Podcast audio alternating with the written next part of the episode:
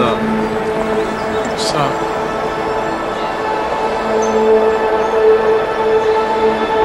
Yo, cuz. Ah, I, I know I got the call last night. I shouldn't have been there in the first place. I don't want that shit to come back to haunt you.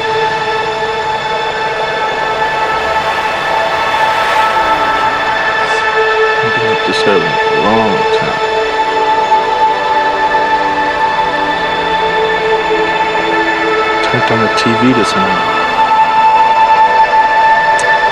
Got the shit on about about living in a violent, a violent world. Showed all these foreign places. Foreigners living on. Started thinking, man.